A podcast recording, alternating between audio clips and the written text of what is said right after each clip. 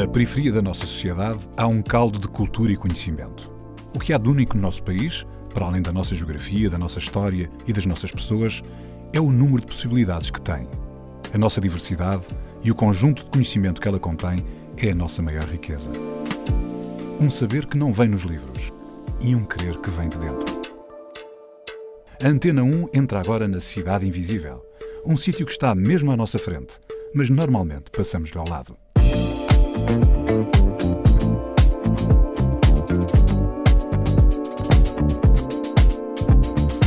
É preciso que esta transformação seja uma transformação da própria sociedade, que esteja também, que tenha também ferramentas para receber estas pessoas, para nos receber nestes espaços que são tão brancos. Não são só as narrativas que interessam entrar lá. A Cidade Invisível é o barreiro onde vive Carla Fernandes, jornalista e autora da plataforma Afrolis. Licenciada em Línguas, ela diz que a cor da pele funciona da mesma forma que as línguas. As vivências dos afrodescendentes negros na diáspora são como textos traduzidos que sofreram omissões, deturpações e mutilações no processo de tradução. Carla, bem-vindo ao, ao Cidade Invisível. Explica-nos lá o que é, que é o Afrolis. A Rádio Afrolis é um audioblog que eu criei em 2014 com o objetivo de quase que localizar e também mapear os afrodescendentes aqui em Lisboa. Aqui em Lisboa, agora eu moro no Barreiro, mas na altura morava em Lisboa. Em Lisboa, mas no sentido de, de saber o que é que nós fazemos nesta cidade, quem somos nós nesta cidade, quem somos nós para esta cidade e o que é que esta cidade é para nós. Então foi, foi mais nesse sentido que eu comecei. Também numa busca pessoal, né? uma busca também de, de me integrar na própria cidade. Né? Senti que a cidade também era minha. Que quando tu andas por Lisboa, tu vês muitas pessoas negras, não é? Mas hum, de alguma forma parece que elas só estão de passagem, não são da cidade. Eu acho que também me senti um bocadinho assim. Foram 200 entrevistas. Foram 200 entrevistas, é verdade. E Mas, depois parou. E depois parou ali no meio da pandemia, no início da pandemia parou, não é?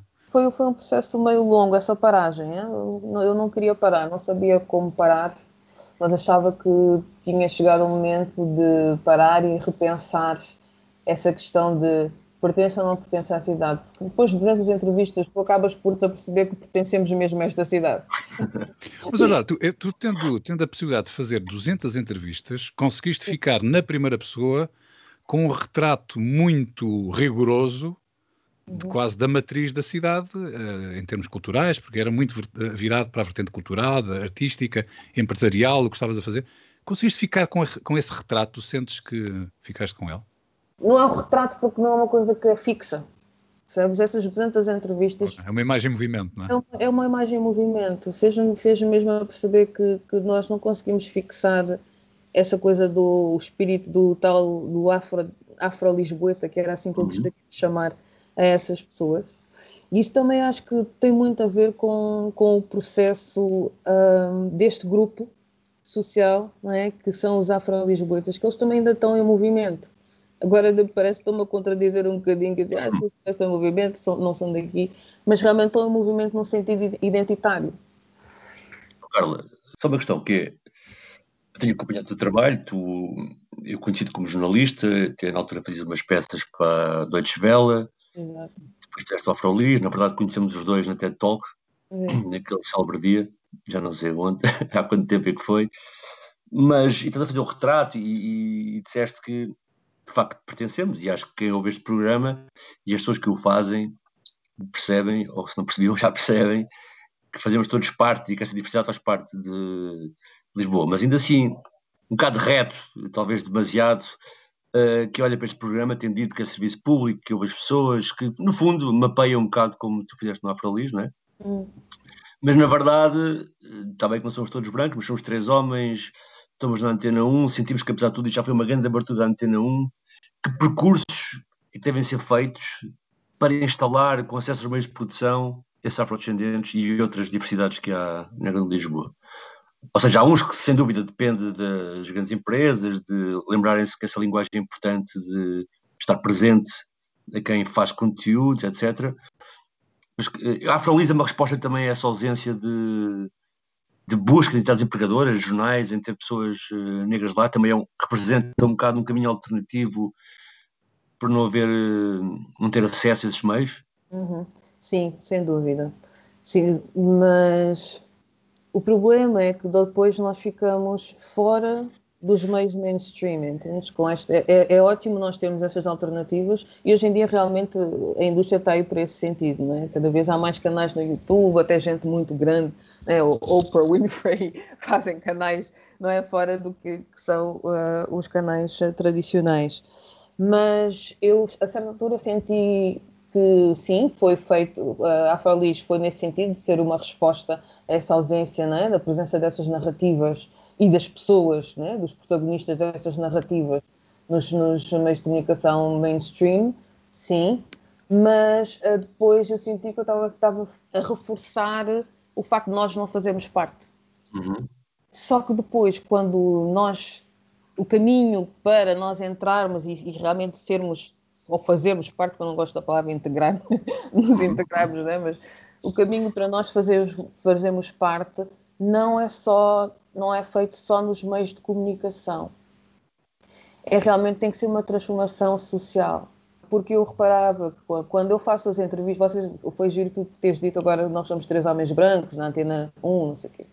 Por acaso não somos três brancos, não digas isso com o Sérgio. Ah, desculpa, desculpa, não quero ofender ninguém. Não uh, mas quando tu disseste isso, eu fiquei a pensar no tipo de entrevistas que eu fazia eu entrevistei muitas das pessoas que também foram entrevistadas em programas como Etnias, acho que havia um outro programa qualquer, em que os entrevistadores eram brancos e que toda a estrutura era branca. A forma como as pessoas falavam naquele espaço era completamente diferente uh, do que elas falavam quando falavam na Afrolis. Um, porque estavam a falar com uma mulher negra também e havia muita coisa que não precisava de ser explicada. Dois, porque muita coisa também não era desautorizada, como a, aquela questão mínima de onde é que você vem, que é, que é recorrente, e uma pessoa diz, ah, eu sou de Lisboa, e a, e a, e a, e a, e a entrevistadora diz, mas onde é que, mas nem é a sua família, tudo bem. Mas de repente a pessoa diz que gosta de fado e a entrevistadora diz, ah, mas você é mais português, depois já está sempre a colocar a pessoa no sítio que mais lhe convém a meio da, da conversa, não é? Uhum. É assim um desconforto e, uma, e um esforço por nos adaptarmos ao que está a ser dito e ao que se quer ser, quer ser ouvido, não é? E então eu notei que também é preciso que esta transformação seja uma transformação da própria sociedade, que seja também, que tenha também ferramentas para receber estas pessoas, para nos receber nestes espaços que são tão brancos. Não são só as narrativas que interessam entrar lá, é? Pois, a questão é exatamente essa. É isso, interessa, interessa que se reconheça que a narrativa é comum. Carla, isso poderá, poderá dever-se ao facto de, da maior parte de Portugal, de facto, desconhecer a realidade uh, dos afrodescendentes, por exemplo, uh, em Portugal, nomeadamente no Afrolis, uh, há um aceso debate sobre, ou pelo menos três, quatro podcasts sobre a questão da, da inclusão das categorias étnico-raciais no centro, por exemplo, que acabou por ser uh, chumbada. Uh, mas qual é a percepção que tu tens sobre o sentimento que, que, as comunidades têm sobre a inclusão de, desses dados no, nos centros?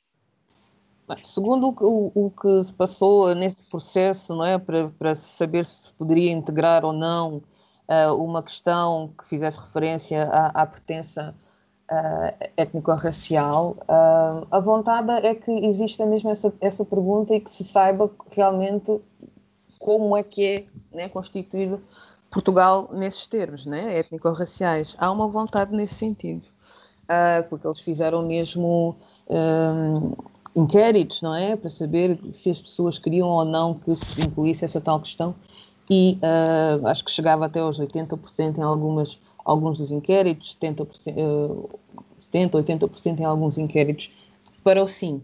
Então existe essa vontade de querer saber né, quem somos nós, os portugueses.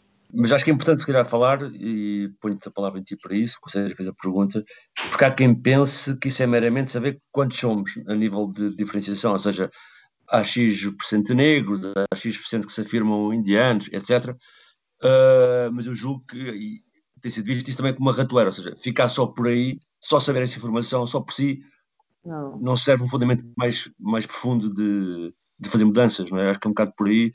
Exato. As pessoas não têm bem noção que pedir esses dados será mais do que isso, não é?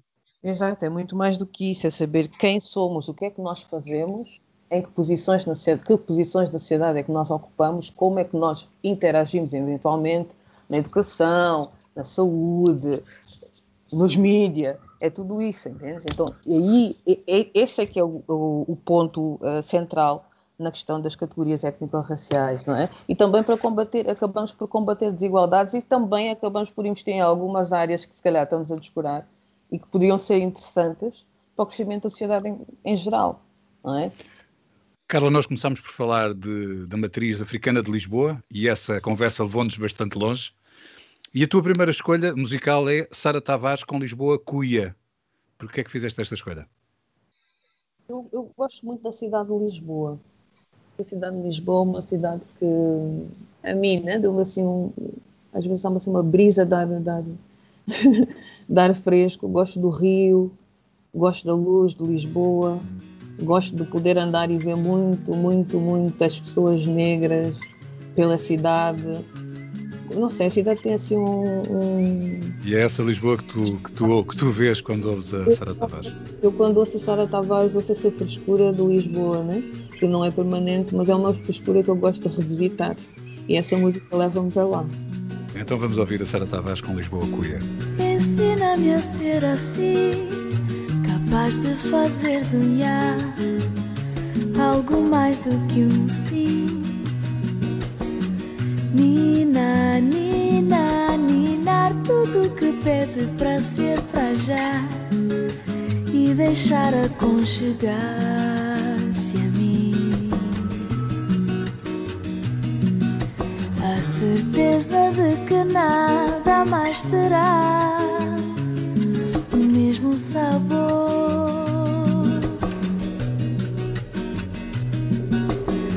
Certeza de que nada mais terá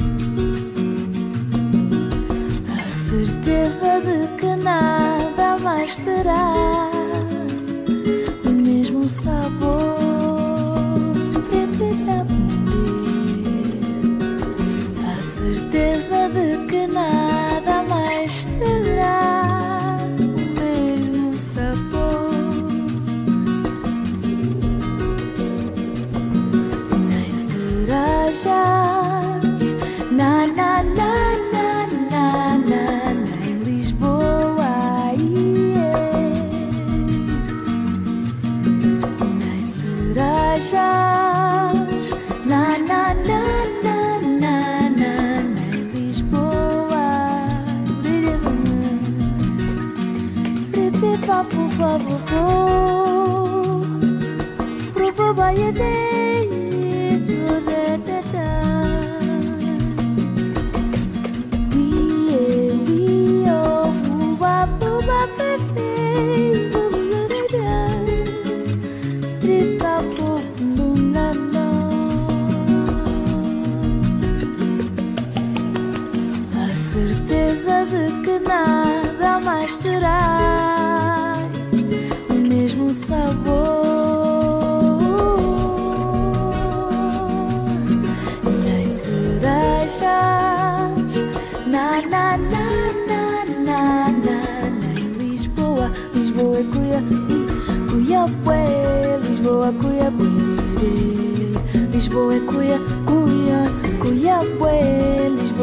Lisboa, cuia, buerere.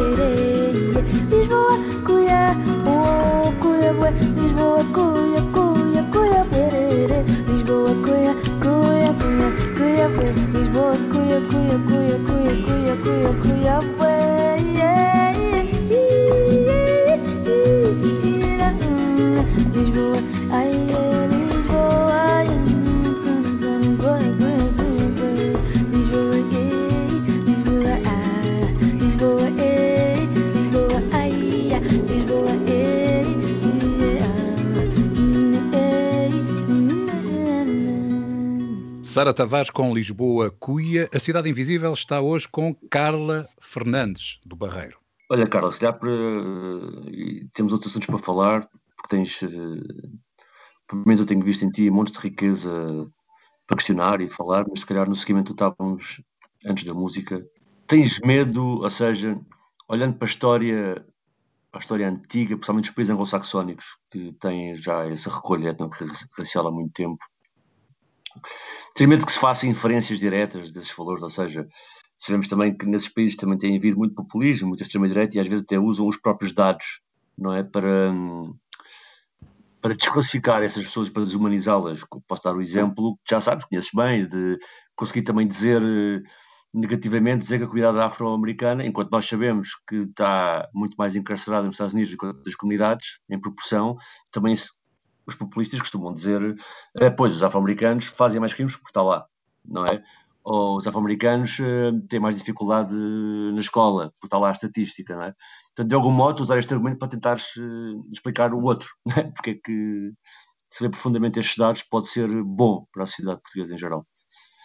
Mas quando nós temos esses dados, esses dados também nos dão a oportunidade de fazer outras perguntas, não é? Porquê? Porquê é que eles são os mais encarcerados? Porquê é que eles são os que tão, tão, têm níveis de escolaridade mais baixos, não é? Então essas perguntas só nos levam mesmo a uma evolução. É importante nós sabermos em, em que pé é que nós estamos nesta, no combate às desigualdades. Eu acho que essa é, é a coisa essencial. Claro que corremos o risco sempre de os dados serem utilizados contra, mas não é por isso que nós vamos deixar de utilizar os dados a favor. Isso aí, esse é quase um não argumento, não é? Tipo, é a mesma coisa que dizer, ah, não vamos falar sobre racismo, porque senão vamos aumentar o racismo. Ou seja, é, é, é um não argumento. Uma, uma, até no programa anterior tínhamos aqui o André, que é do bairro do Alquitão, e quando estávamos a falar de, de racismo, violência policial, ele, ele depois até mencionou o George Floyd, ele dividiu o bairro em categorias de pessoas em relação a isso, que havia os pensadores, que há os que agem e há os que ficam conformados, não é? Achas que de facto, o que ele mencionava como problema era um conformismo, ou seja, uma naturalidade tão grande nesse tipo de tratos nos territórios periféricos, não é? Que as pessoas apenas encolhem os ombros e, e, e passam a agir em função dessa, dessa realidade para sobreviver no dia a dia e não tanto para mudar, não é? Tipo, como é que se pode combater essa naturalidade? As pessoas assumirem por decreto para si próprias e até olharem para um George Floyd na televisão e desvalorizarem porque faz parte do seu mundo e, portanto, até criticam mais, até que às vezes quem se mexe em manifestações no centro de Lisboa contra George Floyd, quando há tanta coisa aqui e ninguém liga. Yeah, isso, é, isso é uma pergunta assim, é bem complicado de se, de se avaliar, né? porque isso de baixar os braços aceitar a realidade como é, nós também temos que ver a realidade de, de, dessas pessoas, né? tanta violência, tanta agressão, tanto, tanta frustração, tanto sentimento de impotência, que muitas vezes um, o facto de sair de casa ir para a faculdade, o facto de sair de casa e trabalhar já é uma grande revolução. Né? Uh, eu não, não consigo perceber muito bem como é que uma pessoa não consegue ver que isso já é, é, é um trabalho de transformação mesmo da sociedade. Claro que nós temos que tentar fazer com que um, as poucas estruturas, às vezes, que existem, não é? Um, de combate mais visível, digamos assim, combate mais visível a essa situação, tenham cada vez mais apo apoio. Mas não é só dentro das comunidades que elas devem ter apoio, é fora das comunidades. Isso aqui não, não é a violência não, que acontece ali, não é uma violência só dali. Vem do, do, de sociedades que são estruturalmente violentas. Ou seja, nós não podemos achar que aquilo é o repositório da violência, que a violência não afeta o resto da sociedade. Afeta. Então acho que é um bocado tentar fazer essa, essa ponte, não é? A tal história das narrativas não são só dali, não são só daquelas pessoas, são narrativas comuns, é uma estrutura que leva aquilo. E não, se não é o papel daquelas pessoas sozinhas de uh, acabar com essa, com, com essa dinâmica, não é? Oh, Carla, nós, nós há pouco eh, estávamos a falar no teu programa, nos 200 programas, nas 200 entrevistas que fizeste, e, que, e depois que entraste num hiato em que tu próprio estavas a processar o teu posicionamento sobre a cidade de Lisboa e sobre como a comunidade africana fazia parte dessa cidade. Em que estado é que tu te encontras agora, estes meses depois de terminado? Estamos aqui um bocadinho a fazer essa reflexão, se calhar de uma forma ainda mais genérica, não tão pessoal tua, mas como é que tu pessoalmente estás a encontrar agora? E o que é que tu tens vontade de fazer com isso que estás a encontrar? Desde o início que eu estava, eu, é, sou, eu foco muito na, na, na comunidade negra, né? sou muito de cuidar de nós, né? do cuidado pela comunidade, da comunidade para a comunidade. Uh, que eu acho que é uma coisa que nós muitas vezes negligenciamos, é o cuidado da comunidade pela comunidade. De tanto de querermos nos integrar, a tal palavra, de tanto nos queremos integrar, nós acabamos por esquecer que também nos devemos uh, cuidar e, e construir. Né? Tem que cantar a vossa própria canção, é isso? Cantar a nossa própria canção, é verdade. E a nossa própria canção vem com os ecos da África, não é? E este é, pode ser o pretexto para ouvirmos a próxima música que, que tu escolheste, que é da Selma Amos. Eu encaminhei-te para lá e tu, e tu aceitaste, aceitaste o convite. Song of Africa foi uma escolha também da Carla Fernandes. Selma Amos. Já voltamos à conversa. If I know a song of Africa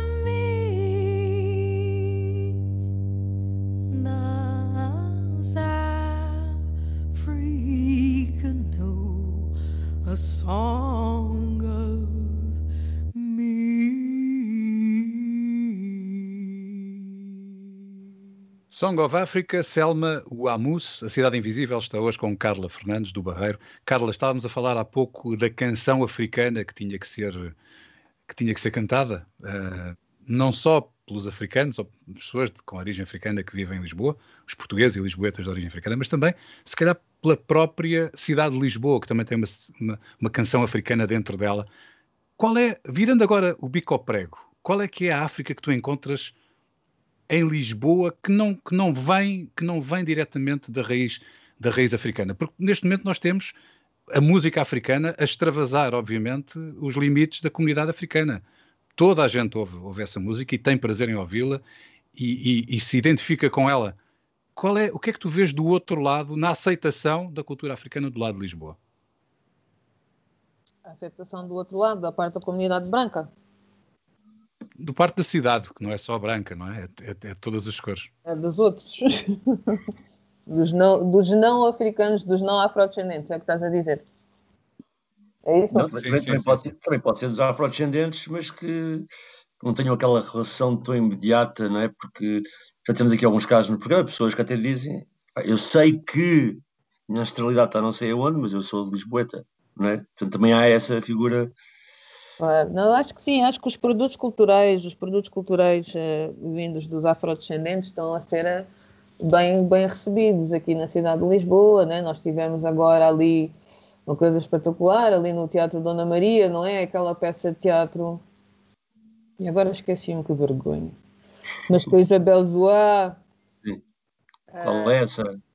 É, tivemos três mulheres negras em palco no, no Teatro Dona Maria. Isso é super simbólico, não é? Nós estamos no centro da cidade, no, maior, no teatro é? maior de, de, de, própria, do próprio país, não é? Ah, nós temos ali três mulheres negras em palco. Isso é, é da, da certa forma, estão, a cidade está a abraçar um, a sua herança africana. A sua herança africana que somos nós, não é? Que nós, os, os negros que são portugueses. Então, isso faz-me sentir eh, cada vez mais próxima da cidade. Não é? Uhum. Eu não sei se é um momento isso é um exemplo, não é? Claro que a música sempre foi bem aceita, podemos falar sempre dos belezas, podemos falar dos, dos festivais de música, em que a música africana está sempre lá. Infelizmente, né, também podemos falar das coisas que se foram, como o Festival da África, né, que, que havia ali que era feito pela Paula Nascimento. Pela Paula Nascimento, é verdade. Pela Paula Nascimento, que, é, que foi um festival super bem sucedido e que ninguém percebeu até hoje porque é que se desapareceu todo. Ou seja, isto aqui também é um momento para nós também pensarmos no que nós já construímos, sem uma consciência do que era a África aqui em Lisboa e neste momento que parece que há essa tal abertura, de nós recuperarmos essa, essas relações amorosas né, com a cultura africana pontuais que foram existindo ao longo dos anos, podemos recuperar todo esse trabalho feito e agora neste momento em que realmente parece que, parece que há essa abertura e que há realmente uma consciência, não é só ah, a África exótica, vamos lá curtir esta coisa, não. Agora parece que há mesmo uma reflexão sobre o que é que isso significa para a cidade, para as pessoas da cidade e não só para, uh, para as pessoas da cidade, não só como ah, pessoas que estão a ver uma coisa exótica, mas pessoas que sabem que aquilo faz parte deste espaço. Seria um momento ótimo para nós recuperarmos todos esses, esses, uh, essas, essas iniciativas que nós fomos feito, Olha, fazendo ao longo dos anos. Isso é uma pergunta que eu queria explorar contigo e que de algum modo introduziste aí na, na resposta, que é, e percebo perfeitamente uh, o simbolismo de ter aquelas três mulheres na Dona Maria, até porque aparentemente o, o, que nos parece, assim, da análise que eu faço, do que vejo, do que conheço, das pessoas que eu circulo, não é? Há aquela apetência mais para a parte da. A cena afrodescendência é mais aceite na música, ser muito aceite na parte uh, física do desporto, do futebol, do atletismo, Aurora etc. Negra, é? desculpa interromper, Aurora Negra. Aurora Negra. Yes. De haver muita aceitação à volta da música, muita aceitação à volta do desporto, do atletismo, e parece que quanto mais específica é a arte, menos estamos habituados a ver, e portanto eu percebo eu percebo a questão do Dona Maria, senti o mesmo que tu, não mesmo porque não, não sou afrodescendente, mas nesse sentido de olhar para a evolução, mas não tens um bocado de medo também daquilo que é, pronto, e o seu caso extremo é, é a maneira como Lisboa se quer candidatar a património da Unesco pela sua diversidade, apresentando, por exemplo, quadros do século XVI em que dizem, está aqui muita gente diferente, mas depois não explica, não é? Uhum. que aquelas pessoas negras estão ali são escravos, por exemplo. Não tens um bocado de medo que esta, esta vontade de uma venda cosmopolita de uma cidade torne a cultura, do ponto de vista abrangente e comercial, como um engodo que pode ser importante, mas que não é efetivo. Por exemplo, tu podes ter pessoas que estão a ir para a Dona Maria II a ver o espetáculo o Aurora e, e, estão cheios de medo dos negros que estão à volta deles no, no metro, não é? ou no comboio. Não é? Portanto, um bocado de medo que, que às vezes a parte de consumo cultural uhum. uh, não seja suficiente, obviamente, para, para quebrar coisas. Eu não tenho medo disso porque eu sei que não é suficiente. Não é? Não é suficiente, mas é uma porta, é mais uma porta. Nós temos que navegar, temos que surfar em algumas ondas só para chegar um bocadinho mais à frente, percebes? Não vai vir tudo ao mesmo tempo. Uh, mas é preciso que a gente se habitue a ver essas três mulheres negras no teatro, e realmente eu dei esse exemplo por isso, né? para não estar a dar. Os outros exemplos já conheci e realmente não, não, não gosto muito de bater nessas teclas, porque nessas teclas eu sinto isso que tu estás a dizer, quer dizer, vamos lá curtir o, o, o Kuduro, e aqui zomba ali na, na, esquina e depois, ai meu Deus, ai meu Deus, estas pessoas todas estão aqui a. É? E então, uh, por isso é que eu estou a abrir mais um leque, né? é? Até o caso muito falado, o Nuno Barbosa falou aqui, numa entrevista já há um bom tempo, de Alta de Lisboa, a questão óbvia que é agora até há negros que não entram em festas de Kizomba, que são feitas quase exclusivamente para brancos, não é? Exatamente. E... Ou, ou, pessoas que não podem ir com tranças, ou, eh, algumas discotecas africanas que nos faziam isso, quer dizer não podíamos entrar com tranças. É ridículo, assim. Diz João Pedro, desculpa. Não, eu queria ir para uma coisa um bocadinho mais leve, que é uh, a terceira sugestão musical uh, que a Carla nos propõe, que é do Xaló Correia, Cudi Rojola. E porquê uhum. é que escolheste esta música? Tem a, ver, também, tem a ver com a tua história também. Portanto. Também tem a ver com a minha história com Lisboa. É uma história de Lisboa, de uma Lisboa realmente que é diversa e que se encontra em celebração. E até se forem ver o, vi o videoclipe desta, de, de, desta música, é lindíssimo. As pessoas estão todas em dança, brancos, negros, amarelos, vermelhos. E numa zona que eu gosto muito, né? aquelas zonas ali do, um, da Moraria, um, Martim Muniz, onde nós temos comida diversa, temos pessoas diversas e estamos todos parecia, agora já, agora já isso não, não é o mesmo discurso, mas antigamente parecia que nós estávamos todos em família. Hoje em dia, com a gentrificação, já nos expulsaram do intendente, já, já não temos ali muito espaço uh, para fazer essa celebração. Mas sim, mas isso leva-me esse tempo em que nós tínhamos um espaço de celebração. Então vamos ouvir o Chala Correia.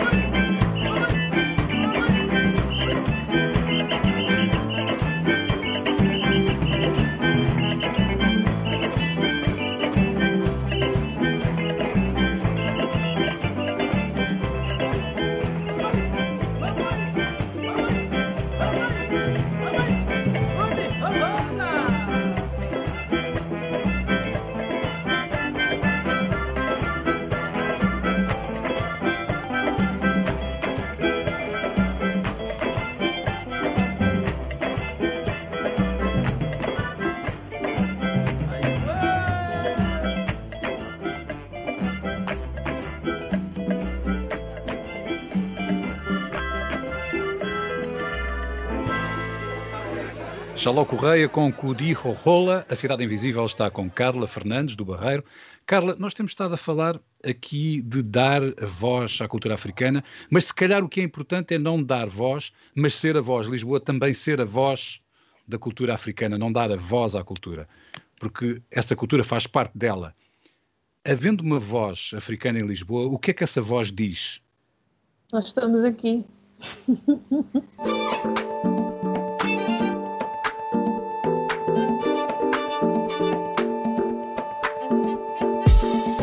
Carla Fernandes, jornalista e autora da plataforma Afrolis. A Cidade Invisível é o Barreiro. Cidade Invisível, um programa de António Brito Guterres, João Pedro Galveias e Sérgio Noronha, com produção de António Santos e concessão sonora de César Martins. Também disponível em podcast, nas aplicações RTP Play e em antena1.rtp.pt.